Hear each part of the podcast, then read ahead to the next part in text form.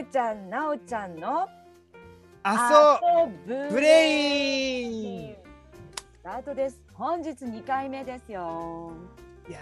イェイイーねェイ、梅ちゃん。一回目はちょっと二硬かった。ちょっと少し硬かったなと思ったんですそうでししょ？うんちょっとなんかさ、川口さんとか呼んじゃってなかった？そうなんですよ。ちょっとなおちゃんって呼んでもいいですか？呼んで、ぜひ。じゃああのまあね。ね。あのちょっとなおちゃんって呼ばせていただきます、はい行こうね、梅ちゃん。うんなおちゃんはい、行きますよ。はい。今日はゲストをお呼びしてます。はい。なんと、陰陽師の弟子、くまちゃんです。うわー陰陽師のはいくまちゃんですね、あ、あこんにちはどうも。はい、どうも。ろしくお願いします。よろしくおあ願いのしますなんかなんかすごい名前なんですけど、はい陰陽師の弟子。おみしはい、おみしの。お陰陽師って平安時代ぐらいに活躍してたかなみたいな気でいるんですが、あそうですね。今もいるんですか？数人、10人に満たないぐらい本物の陰陽師って人がいるらしいですけど、お僕の一人もですね、その本物の方にですね、と出会うことができまして、弟子入りをさせていただいて、で、えっ、と、陰陽師学ばせていただいてるんですけれども、うん。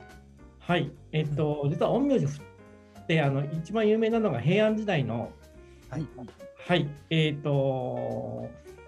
えー安倍の生命って映画とかですね、漫画とかにもなった名字っていうのが有名なんですけども、はい、えっと、これがですね、えっと、実は2つありまして、えー安倍の生命の流れがあの国に仕えてるその都陰陽師というタイプのものと、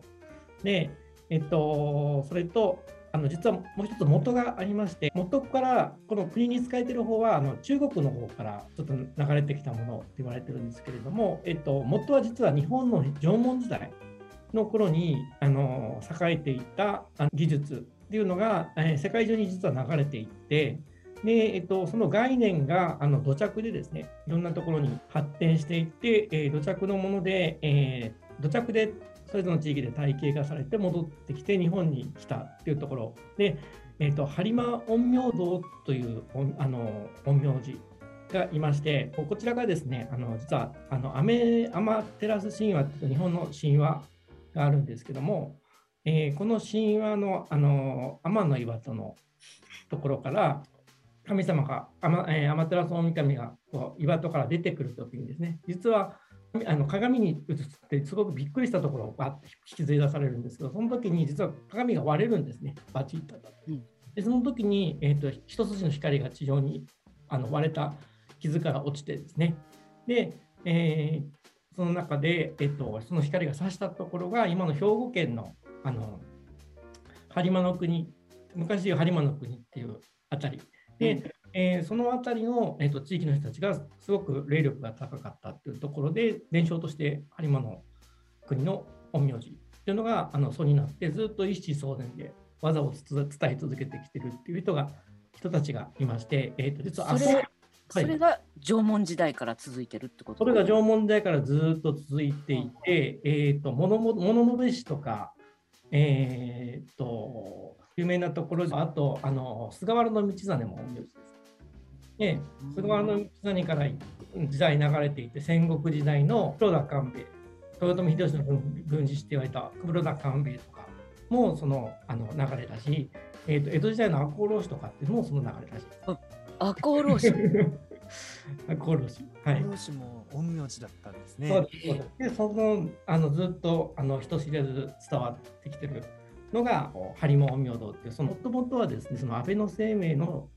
ライバルあのドラマとかでいうとライバルに当たる芦屋道満っていうちょっと悪役陰陽師がいるんですけども実際はこれ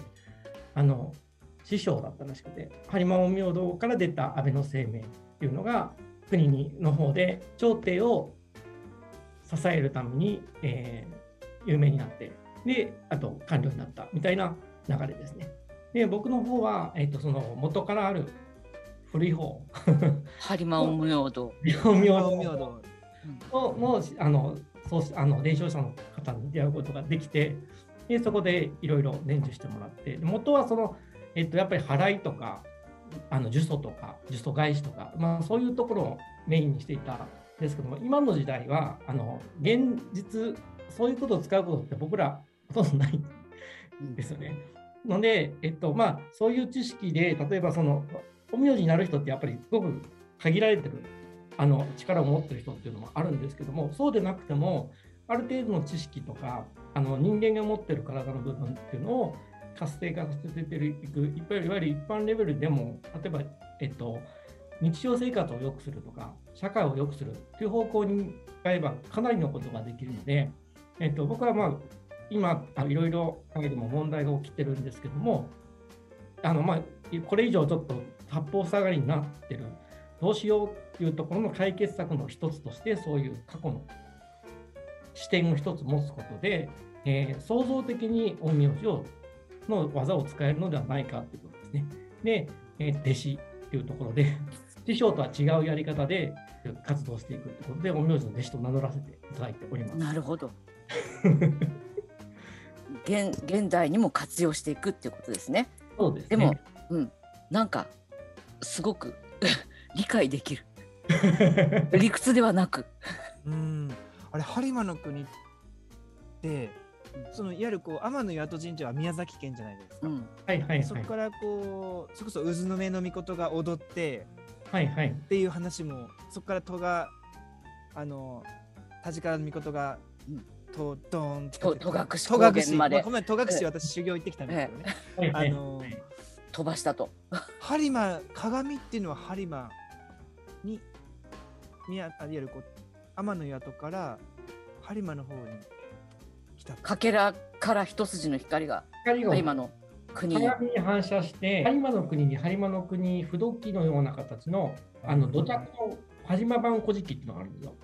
でその中にあの通常の古事記に書いてるちょっと詳細な詳細なあの一文があってでそれがそのあの雨の岩戸で、えー、アマテラスにこう掲げるときにちょっとよろけちゃってガチャってひびが入ってで光が屈折して地上に降りたらしいんですね。それは知らなかった。この光の光が、えーと、もうほんの少しあの一針ぐらいの筋がピーって降りてそこが刺した位置が播磨なんです。なるほど。で、えーと、播磨の国って今播州とかってよく言うんですけども元はあの裁縫の針に間って書いて針。針のような光だから。そうそうそうそう。有馬地方なるほどそこを指したから。そうなんです。えー、すごい。すごい面白い。針の穴をラクダが通るってことわざあるけどね、英語にもうめったにないことみたいな。そうなんです。で、僕はその陰陽道だけじゃなくて、もともと陰陽道になる前に、実はその川口さんと奈緒ちゃんと同じあのルータイスのコーチングっていうのを実は勉強していて、そこからですね、ちょっと心理とか、ちょっと超常的な力とかっていうところに理解が開け出したんですけれども、えーとまあ、その中で、なんとかな、あのコーチングであのすごくこう原型を作ったルータイスっていう、すごく尊敬してるおじいちゃんがいるんですけど、その方がおっしゃってたその弟子に対する概念っていうのが、師匠と弟子に対する関係性の概念がすごく好きで、でそれが日本でいうとその師匠と弟子っていうと師匠がすごくものすごい技術とか知識を持っていて、えー、生涯のうちにどれだけ師匠に追いつけるのかっていうところで追いつくまではもう師匠にあの絶対服従みたいな、まあ、そんなイメージがあるんですけども、えーと、コーチングでいう師匠と弟子って僕があのいただいたイメージは弟子、えーと、コーチとしてあのクライアントに対して、えー関わりを持つのであれば、コーチ以上の結果を出さないとコーチとして失格だよっていうスタンスにまずコーチは立たなければいけないから、弟子はコーチを超えて当たり前だっていう話をしてたんですよ。なので、えっと、そのイメージがすごく僕大好きだとなんと同時にすごく心に響いてですね、えーと、僕、コーチングもやってるんですけど、コーチングではやっぱりそのすごい結果を全然問題なく出してほしいみたいな感じもあるんですけど、だから陰陽師の弟子として名乗るからには、先代の陰陽師たちが、えーと、できなかった未来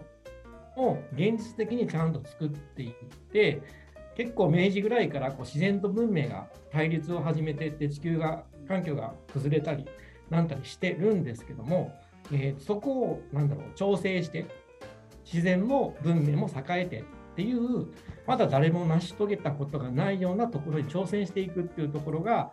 なんだろう、えっと、弟子としてのスタンスかなっていうのを思っていてなのでちょっと最近、はいえっと、ずっと隠してたんですけど、カミングアウトしました。隠してたんだね。カミングアウトしたんですね。時代も風の時代になったし、ライオンズゲートも開いたしみたいな。みたいな。ちなみにあの西洋式の、えっと、神秘主義と日本式の神秘主義って全然違って宗教によって影響も全然違うんですけど風の時代とかあのそういうなんライオンズゲートとかが、うん、特にそれでも日本の中とかでも結構意外と聞いちゃうのは考え方とか生活様式とか世界の仕組みが全部西洋式だからです。なので絵の精神が西洋式で動いてるので西洋式のあのスピリチュアルだったりとか先生術っていうのが結構聞いちゃう。っていうのが、うん、ななんか思うんですけどその縄文時代実は日本から始まったよっていうやつがあの世界中回って日本にまた戻ってきました。中国から日本に戻ってきました。みたいなことが先ほどのねお話にあったと思うんだけどなんかそういう今西洋式って言われてるのも実は日本発祥だったりして？あなるほど、えーと、西洋式って例えばどういうことですか、えだからその先生術とかねあのまあもろもろ運命とか宗教とかにしても本当は日本発祥で世界中巡り巡って西洋のものと言われるようになってまた日本に戻ってきてますよみたいな。あマインドフルネスもそうじゃないですか。そうですね、そうです。ね、うん、なんか多分ですね、あのなんだろう、えっと、それぞれの民族によって若干その神経の受信機能のニュアンスが違うんですね。言葉が違うように、同じ概念を見てても、えっと、なんだろう、この民族は右から見るけど、この民族は左から見るって言って、見えるところと受け取るところが違うので、それぞれの感性で、おそらくあの自分たちなりに形にしていって、で、えっと、それがその土地土地のおそらく形に合わせていって、えー、西洋先生術だったりとか、あの中国の先生術だったりとかいろんな形でおそらく分かれていったものが人たちはものに具体具体化するっていうところに関してはすごく長けていたのでものにして触れる状態ツールとかタロットカードとか占いの道具とか建築技術とかっていうものにして日本に戻ってきてそれをあの日本人が後から輸入して使ってるただもともと日本人にあったものなのでえっ、ー、となんだろう忘れ去られて西洋由来ですよとか中国由来ですよと言って外来のものとして入ってきたものでも、えっと、すぐ自分のものにしてもともと以上のクオリティで使いこなしちゃうっていうのが日本人。日本人ってすごい、すごいよね。なんかもう、今日はすごい話になってますけど、なんかなんかあの遊びとブレインからも離れるぐらいすごい話になって、もう超越してますけど。そうですね、そういえば。遊ぶレインですよね。ええ、ちょっと戻ってみますかみたいな。なんか陰陽師と遊びのなんか接点ってあります？えっとですね、陰陰陽師っていうか、まあ、陰陽師とか神道とか、ええ、セットでそのそういった神事って言われるところですね。に関して関わってたんですけども、えっと、その中で天皇家の、えっと、天皇様が亡くなられた後に、えっと、もがりっていうお葬式の儀式をするんですよ。で、亡くなられた後の、えっと、魂を慰める役割として、遊び部っていう役職が遊び部。はいくらいいって、それはもう遊ぶレインのちゃんとした遊び。遊びに、部はあの部活の部？あそうそうです部活の部ですね。なんか、なんかこう役職をもらって、なんたらべ、なんたらべとか、みたいなんですけど、遊び部っていうのがあ,、ったらしくて、ものすごく重要視されて、位もあのすごく高かったっていうのがありますね。なんか遊びに部部活の部でね遊びで、遊びであのまあなんか役職を示すんですよね。あの物のべしのべもそうですよね。そうですね。道具を作ってたから物のべって言ってたみたいなね。ね概念的にすごくその遊びの、現代の遊びの部分とちょっとつながるなと思うのが例えばえっ、ー、とまあ修行っていう言葉があるんですけどあの、はい陰陽道だけでもなくてあの、まあ、例えば武道だったりとかなんたら道だったりとか、もしくはそのお寺の修行だったりとかもある。修行って辛くて厳しいものってイメージがあるんですけどその、えっと、陰陽道の中で修行って実は違うくて神様は頑張る人大嫌いっていう前提があるんです。あおう古くする人嫌いっていう前提えがあってえなんで？へー。なんですけど、それはなんだろう、えっ、と、要は、えーなんかこう、作業しなきゃいけない過程があったのに、耐え忍んで自分の体を傷つける人が嫌いだし、不自然だからってことですかね。そうです。危険だし、効率が悪いし、えっ、と、そんなことしたって神の存在って証証明できないじゃないですか。うんむしろなんでこんな苦しまなきゃいけないんだって遠ざかっちゃうので、まあ、いろんな理由があると思うんですけども、それよりも同じことをするんであれば、簡単に効率よくうん。楽しくやれるっていう、そえの一つの作業を収めるっていうのが修行、本当本来の意味だったらしくて。なので、結構その修験道とかでも結構苦行とかあるんですけども、うん。この陰陽、有馬陰陽道の場合は、あの絶対に苦しいことはするなっていう スタイルがあって、武道とかもやるんですけども、傷つけない、苦しまないっていうところ、痛痛みを伴う練習はあるんだけど、それは感覚を知るための作業であって、痛めつけたから上手くなるとかじゃなくて、極力体に負担をかけないっていう。でもね、私も戸隠の修行行って、ちょっと違うかもしれませんけどね、うん。なんかあの修行と遊びがすごく一体化した瞬間がありまして、なんていうかな、まあ、もともと戸隠は山、霊山なので、うん。まあ、山自体が神様っていうふうに、まあ、事前にちょっと、まあ、教わっていったからかもしれませんけど、まあ、泥沼の中に足をズボって挟んだ時に、あ神様の体に入ったんだと思ったりとか、まあ岩山をどんどん登っていくんだけどあアブが来たりとかですね。でもそれがなんかこう,、こう苦しいと思っちゃ苦しいけどなんか山とのコミュニケーションとしてこうぶつかったりするのがすごいなんかか感じるまあ今感覚的にこう山を感じるっていう、なんていうかなこうコミュニケーションって思ったんですね。でデコボコしてるからこそ崖が登れるっていうま、っすぐだったら登れないしなんかそういう感覚、修行なんだけどすっごくこれって遊びだなって思う感覚があったんですよね。まあうん。あの大自然と戯れてる感じ。あそうそうそうそうそうそうそうそう。そうごめんなさいあの話す挟んじゃったんですけどちょっとなんか修行が遊びっていうキーワードが自分の中でもあの遊んでる時とピンチに成長するとは言ってるんですけど、なんか実は一緒っていうところがあるなと思って。あのブレイン的にもですね脳は楽しいことが好きなんですよ。苦しいことはやめたい。はい。で楽しいからあの活性化されて発達していくまあ、どんどん努力しなくてもできるってことですよね。そうそういい素敵いいもの気持ちのいいものをどんの方にどんどんどんどん近寄っていくんでうん。あの脳を突き詰めると、まあ、神との一体みたいになってくと 思ってるんですけどね私ねあのワンネスみたいなうん脳を突き詰めていくとねだから結局その神様が苦行を嫌ったっていうのはそういうことじゃないですか。多分そこにつながるんだと思います、ねうん神様が遊びが好きってことだ。でしょうね。だってなんか神話で描かれてる世界ってなんか遊びじゃないですか？確かになんか。女遊び含めて。だって神様ってめちゃくちゃ子供多いし多いです、多いです。奥さんも多いしうん。確かに。ねあのななんだろう辛いことやってるやつすぐ殺しちゃうでしょ神様って。っていう割とさあの神話のこうなんか怖さっていうかさそういうとこもあったりするじゃないですか。いななんかすっごい面白いんだけど